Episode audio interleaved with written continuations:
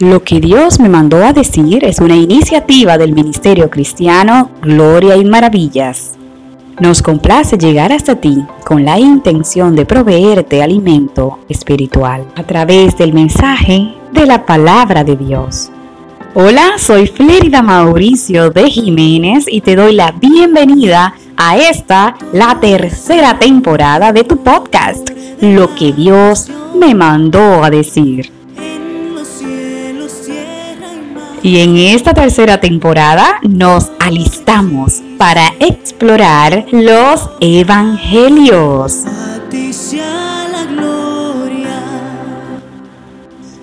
En esta tercera temporada de lo que Dios me mandó a decir, nos hemos vestido de exploradores para descubrir el transformador terreno de los evangelios. Hasta aquí hemos analizado y conocido los libros de Mateo, Marcos y Lucas, así como los orígenes, ministerios y vidas de sus autores. En este episodio conoceremos al personaje Juan, el apóstol amado.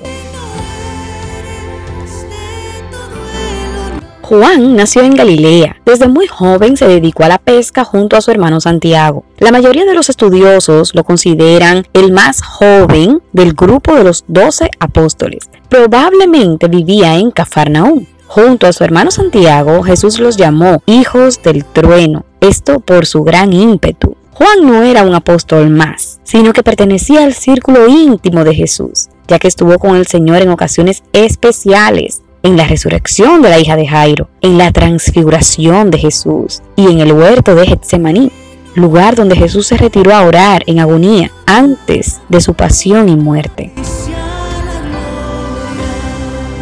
Juan se encontraba al pie de la cruz cuando murió Cristo. También fue testigo privilegiado de las apariciones de Jesús resucitado y de la pesca milagrosa.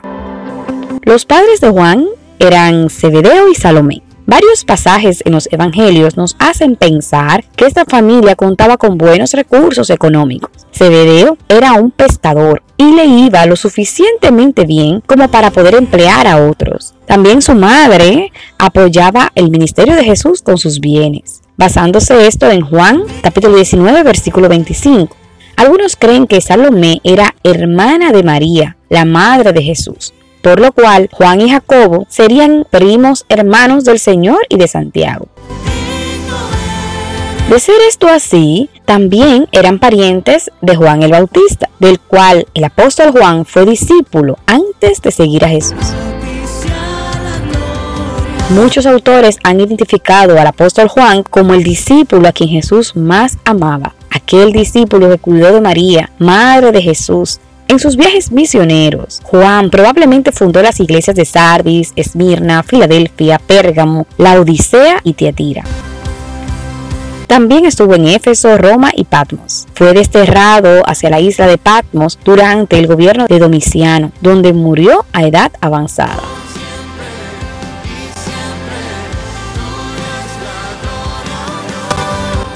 La tradición más fuerte sobre los últimos años de Juan nos dicen que fue el único de los doce apóstoles que llegó a ser un anciano. Muriendo casi de 70 años, todo indica que fue el único de los apóstoles no martirizado. Algunos datos interesantes de la vida del apóstol Juan fue el más joven de los doce discípulos. También fue considerado aquel discípulo amado. Juan fue el autor del Evangelio y las epístolas que llevan su nombre y también fue el autor de Apocalipsis.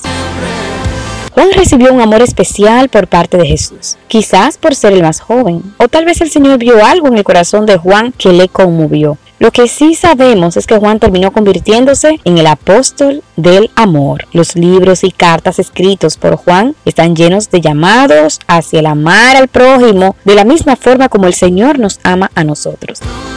Es maravillosa la manera como Juan supo extender el amor recibido y motivar a otros a hacer lo mismo. ¿Y tú y yo somos ejemplos ante el mundo de la extensión de lo recibido? De gracia recibiste, dad también por gracia, dice Mateo capítulo 10, verso 8. ¿Qué has recibido de gracia? Juan recibió gran amor y cuidado de Jesús y lo recibió de gracia, es decir, sin merecerlo. Por eso vemos a un Juan que se convirtió en un ser rebosante de amor para con todos, al punto de que hoy lo llamamos el apóstol del amor. Todo, todo lo que hemos recibido de Dios es con el propósito de ser canales de bendición para otros, a partir de eso que hemos recibido. ¿Has recibido perdón por tus faltas? provisión por tus necesidades materiales, consuelo en tu tristeza, aliento en tu desánimo. Vamos, no puedes retener tantas bendiciones. Es hora de salir y asegurarte de extender a otros tanta abundancia. Primera de Crónicas 16:24 nos dice, anuncien entre los gentiles su gloria y en todos los pueblos sus maravillas. Esta y otras meditaciones bíblicas cristianas las puedes encontrar en el libro de meditaciones Fuerte Soy, disponible en Amazon y en librerías cristianas. Fuerte Soy es un libro fascinante y con un estilo cercano y práctico. Te lo recomendamos, seguros de que fortalecerá tu espíritu.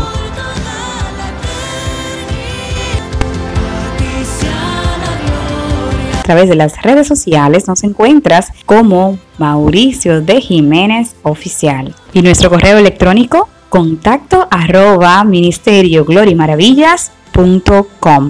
De esta forma llegamos al final de este maravilloso episodio de esta tercera temporada, esperando volver a encontrarnos la próxima semana para continuar explorando la palabra de Dios. Gracias por acompañarnos. Se despide en nombre de todo el equipo del Ministerio Gloria y Maravillas, tu amiga Flédida Mauricio de Jiménez. Que el Señor te bendiga.